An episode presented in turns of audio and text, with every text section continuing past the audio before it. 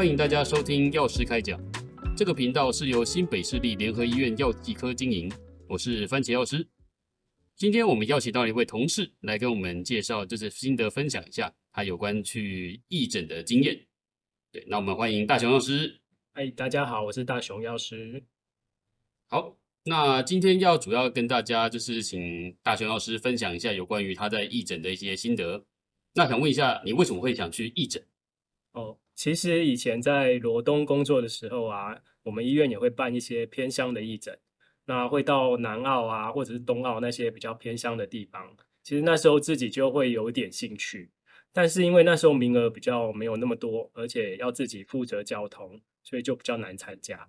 那这次刚好是同事收到我们主任的邀请，那同事也邀我一起参加，所以我就报名了。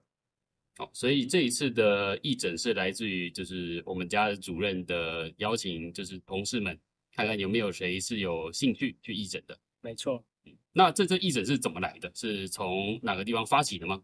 哦，其实报名之后啊，我才发现其实慈济的仁医会一直以来都有在办义诊。那在双北主要会办在一些医疗资源比较不足的地区，像双溪呀、贡寮、三支石门、瑞芳。还有平息等等，那大部分都是办在礼拜六早上半天。那义诊活动时间大概都是从早上八点到下午一点半左右。那我这次参加的是去年十二月十七号的平息义诊活动。哦，所以主办单位的话，这一次是慈济，慈济的仁医会。对，然后慈济也是长期有在做这种义诊的活动。没错，嗯，然后主要当然就是一些偏向的地方，以新北来说就是双溪、贡寮、平溪等等。嗯，然后多半都是礼拜六啊，对，啊、这几乎都是礼拜六。嗯，然后大概就是半天左右的时间这样子。嗯嗯，那我们既然是身为药师，我们去义诊的时候担任什么样的工作？呃，义诊他在那边就会有分定点的看诊跟居家的访视。那定等的看诊就是这一次我们是去平溪嘛，我们就会借用平溪的活动中心，呃，当然是慈济那边借用。那有需要的民民众就可以在活动的时间内来看诊。那它有分中医跟西医，所以我们的药局也有分中药局跟西药局，那就要有药师在呃常驻在中药局跟西药局里面。那这跟一般医院看诊的流程很像，只是呃因为在呃活动中心就不可能有检验的这一块。哦，这是活动中心的部分，就是有定点看诊，他把他们的活动中心稍微打造一下，变成看诊的地方。如果有需要看诊的民众，就是就会跑到活动中心来就看诊。对，然后当然就有医师看诊、护理师啊，我们药师在里面就是弄一个小药局出来，分中医、西医这样子，是吧？对，嗯。那我这一次被分配到的是居家访视。那我们居家访视呢，它就会有分好几条路线。那每一个路路线的基本成员，它就会有医师、护理师、药师。还有一些慈济的师兄师姐妹，大概三四个，所以我们一群人大概，呃，一个小队就会有七个到八个左右的人。那居家访视的个案都是慈济师师姐们，他们会先事先联络好，然后且个案同意之后，我们才去访视的。那我这次去参加的这一组呢，访视的名单大概有十二个左右。那大大概要在三个小时内访视完，所以包含路程，一位访视个案大概会花十到二十分钟。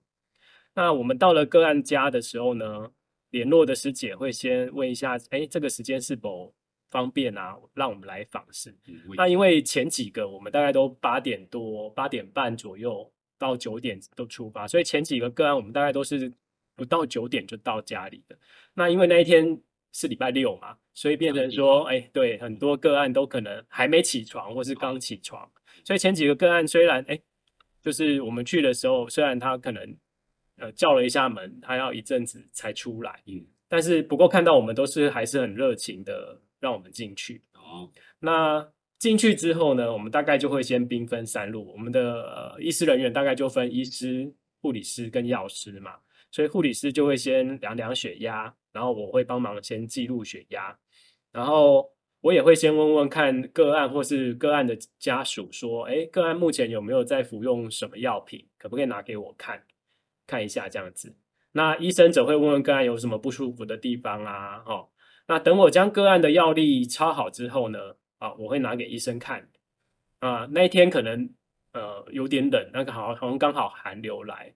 所以呢，大家大概个案大概第一次量的时候，血压都是有点高。嗯、那这时候，对啊，或者是看到我们一大群人有点、嗯、对，有点吓一跳这样子。所以一开始第一次量，通常血压都有点高。那这时候护理师就会安抚一下个案，然后再跟他说：“没关系，我们再量一次，看一看。”因为病人很多时候看到自己血压这么高，就说：“啊，我平时没这么高啊。”对啊，紧张啊，嗯，对。那如果血压跟用药没有什么问题呢？接着大家就会开始和个案或是个案的家属会聊聊天。那我们最后要离开的时候，慈济的师姐会给个案一些点心。那甚至有些师姐，她是长期在走这一条路线的时候呢，她就会特地留下，特别关心她个案。嗯，她可能跟她有跟这个病人比较对，所以她跟可能跟个案的家里一些状况会比较清楚。嗯。那有什么困难，对，就会跟他聊聊心这样子。嗯嗯嗯，所以就是医师，就是医师团队们到你家，然后去到你家就是看诊的意思。那些是比较偏向的，就是需要需要医疗资源辅助的人。然后去了之后，医师看诊，药师问药，然后护理师量血压等等简单的。如果没什么问题，可能就聊聊天。然后如果师姐有什么样的那个，哎，这个跟这个个案比较熟，可能就会留下来多聊个几句。对对对，然后这就是这个艺人啊，这这是你的访视访视路线，访视路线的大概呃，就是流程就会大概是这样子。好，那你去的访视的，这是你你的这个路线有大概十来位嘛，对不对？那你去的这些访视的个案们，他的家里的状况怎么样的，或者说他的健康状况是怎么样的？哦，这次去访视的个案，大部分都是有家属或是外佣照顾的。那其中有两位甚至只是当地慈济的志工，那他也没有在吃什么慢性病的药，所以纯粹就是慈济他会就是等于是在这个路线安排中顺便去关心一下，就是他本身慈济的志工这样子。嗯，那也会是会跟他们呃聊聊天话，对啊，话个家常一下。啊，因为他们都彼此是志工嘛，所以其实都还蛮熟识的，对。那只有一位他是长期卧床，那另外一位是独居，但是这些长期卧床的也都有呃呃外佣跟家属会帮忙照顾。那独居的那一位比较特别，是她说自从她婆婆过世之后，那就是只剩下她一个人，那他就变成说，其实邻居我们进去的时候虽然他一个人，后来后来邻居看到我们在里面，他有进来说，哦，他偶尔都会来帮忙照顾啊，帮他送个便当干嘛的，好邻居。那。因为在平西啊，所以他其实住的不像是台北啊或者双北这样高楼大厦，他都是我们进去个案都是平，对，都是大概独栋的一到三楼的平房。哦，那其实家里也都算还蛮干净的。那也可能是因为这样子，所以个案才会答应我们，就是可以去访。如果他可能家里比较，对，他可能就会拒绝这样，有可能对啦，我是这么想。嗯。那你去的时候，那个案的现场的聊天的状况会是怎么样？他有什么样的回复吗？嗯，几乎所有的个案或是个案家属其实都很热情啊，有的要给我们饮料啊，有的还要泡茶给 我们喝啊，甚甚至有的人真的塞了好多个超贵给我们，很好哎。哦，对啊。那在过，但是在过程中间啊，我发现哦，能陪个案聊天啊，或者是甚至是跟就是长期照顾这些个案的家属聊聊天才。才是这个整个义诊活动的重心。嗯，像我记得就是有一个男性个案，他是一个脑性麻痹的患者，然后他在妈妈过世之后就改由他的姐姐照顾。那姐姐就是要帮他把屎把尿的。然后他说最近个案啊肺炎住院才刚出院，那我们去的时候他才说，哎，他隔天前一天才才出院回到家而已。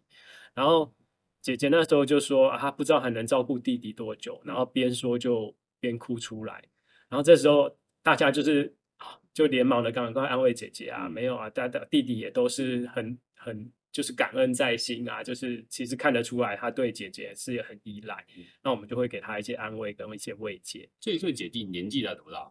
哦，应该也都有六七十岁了。然后妈妈，但是他们的妈妈是刚过世。应该是过世一阵子了，所以其实最近的重担就是全部都在姐姐身上。嗯，那姐姐其实也有自己的家庭。嗯，对啊。然后所以当他说，当那时候他要，对啊，就是弟弟发生状况的时候，也是儿子来帮忙载到医院这样子。对啊。那另外还有一个个案，就是其实我们进去的时候，他个案其实整个过程几乎都没有说话。嗯，那个案是由退休的儿子来照顾的。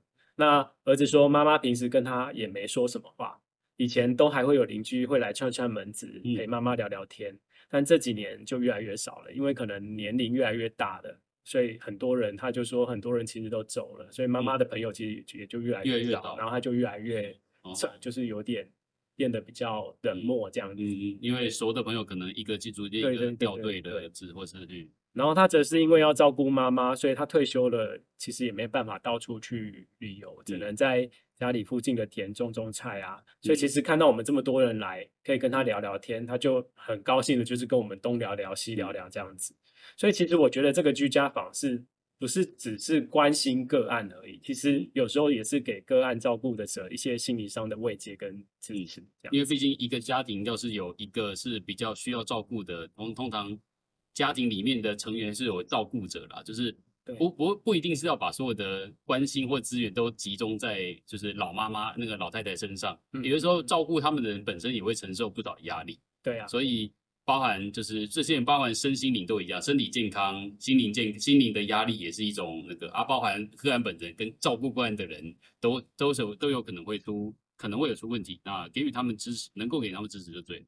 对啊，所以我其实觉得这个活动在访视的这一个组别里面，其实真正帮助到的就是给呃个案或者是个案照顾者一些。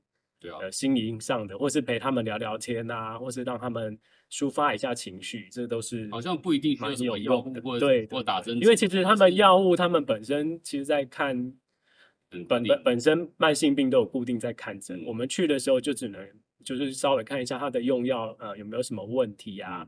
或不是呃，有些药没吃完，重复吃啊，嗯，然后或者是医生就会说，哎，他是不是有什么新的问题？如果需要，应该转接到哪一科啊？嗯，因为重点是我们那边没有检验，也没有。其他可以真的确、嗯、呃，就是确认诊断的这个方式。工具，对，所以他还是最后还是必须得回到嗯。呃医院里，除非他是一些小症状，例如像感冒那些的，嗯、那可以现场在居家的那边，就是定点那边就会有药物，可能我们就可以回去拿。嗯、但是如果是一些呃稍微复杂程度高一点的对的慢性对对，医生可能也是只是建议他说可以回去医院找哪一些科别这样子，那那就是那个。物理质那个物质上的限制啦，对对对对。那这次这样整个过程义诊过程里面，你有有发现什么地方是可以改善，或是有什么地方可以多努力的吗？呃，第一个啊，我觉得像我们对慢性病呃药物的问题，有时候可能没有办法就是立刻就是去处理它。像我记得我我们最后访视的一个个案啊，他的用药其实有开一个 ciprofloxacin 五百毫克 BID。那它是路慢签，那为什么我会知道它是路慢签呢？因为我发现它的药袋是从健保特约药局拿回来的。那健保特约药局拿回来的药，其实还是有这个抗生素存在，嗯、所以我也有跟医生稍微提了一下，说，诶，他用这个抗生素好像一次拿就会拿三个月，嗯，那是一种蛮重的抗生素吧？对，而且它剂量是吃到主主主量的量，对，有也没有到很量，就是足量，就是对，就是正常的使用量这样子。嗯、那医生这时候哎看了一下，他也觉得有一点迟疑，所以他就问了一下个案，就是说他的状况是什么。嗯、那医生最后是怀疑个案可能是慢性骨髓炎，嗯、然后所以他就问了一下哎个案，那那你这个药吃多久啊？那个案就跟他说，哦，这个吃很久了，大概吃两三年有了。哇！所以医生听到其实也有点惊讶。对。但是其实上当下我们也不可能说啊，那你就不要吃，或是怎么样的，还是要。医生也是跟他说，那你就是下次回诊的时候再问一下跟你开这个药的医生，嗯，就是说还需不需要继续吃这个药？他在哪里看诊？他在万方，万方看诊，对，然后看诊就是陆续都有在看诊，对，然后就是然后医生就会有看诊就继续开，所以他吃这种比较也这这就不是第一线抗生素啊，这是比较第二线的比较药效会比较强的抗生素，嗯，然后会需要这样子连续吃，想必不是什么小感冒或者小伤口之类的，对。对对，那这样子的话，就是如果有可能会需要去吃，但是就是这个情形是比较少见的啦。那可能慢性骨髓炎这种情况才会需要吃这么重的抗生素。对啊，所以像我们当时我们就虽然有发现问题，但是我们没有办法做什么立即的处理，嗯、除非是真的有危害我们想要确认一下，他这个东西真的是需要吃吗？我们要把当下是无法确认的，对，要电脑没电脑，要抽血没办法抽血，对对对，对，等等等他再次回诊，然后请他就是特别注意一下，问一下医生。嗯，对，这个的确是，就那种这种情况下，也许有其他的方法可以改善之类的。那第二个呢，我觉得就是一开始我有提到说，我们一个个案的访视含路程的时间大概就只有十到二十分钟，就是你光就是走从这个个案走到下一个个案也是要一段时间，嗯，对。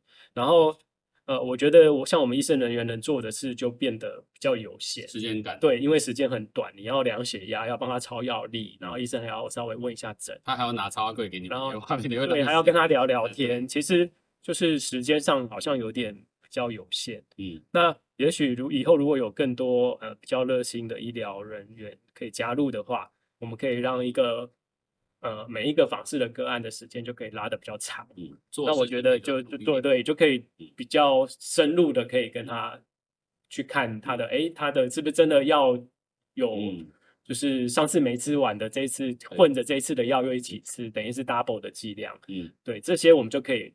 比较能，比较有时间慢慢去挖掘到有没有就是有些问题，有些问题真的是短时间可能会被忽略，或者我们对没没有时间抓出来。那其实很多时候我们也发现，其实因为我们可能赶着要去下一个，但是其实个案或是个案家属他都会很热心的，哎、欸，你要不要再再留下来喝个茶、啊嗯，或是干嘛的？就是其他你会很。